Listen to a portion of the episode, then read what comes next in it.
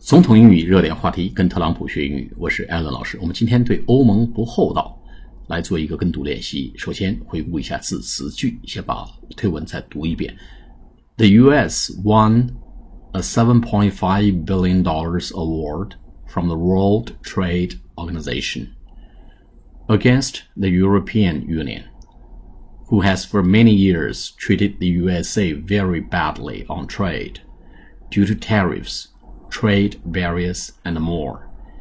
This case going on for years, a nice victory. 好，来把一些关键字词跟大家回顾一下。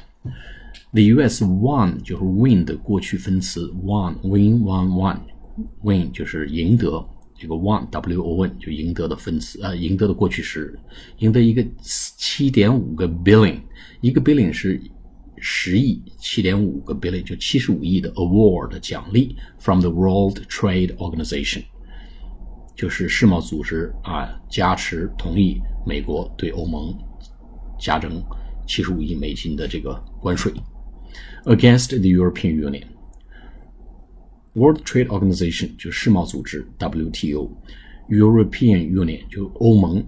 那欧盟干什么了呢？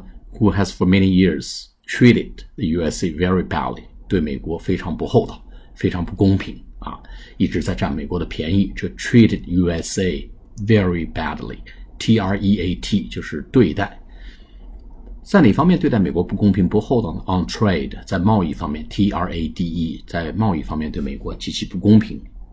用什么手段呢？一个是 tariffs，T A R I F F，就是关税壁垒，and trade barriers。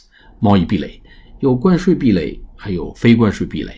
一般国际贸易啊，一个叫 trade barrier，还有一个呃，一个是 tariff barrier 关税壁垒，还有一个 non-tariff barrier，比如说就是进口许可证啊、配额啊这些东西等等，都是非关税壁垒，统称为 trade barrier，b a r r i e r，就是贸易壁垒，and more 以及其他手段。啊，这个情况，this case 这种状况，going on for years，a nice victory，victory 胜利，v i c t o r y。好，我们来读一下这篇对文。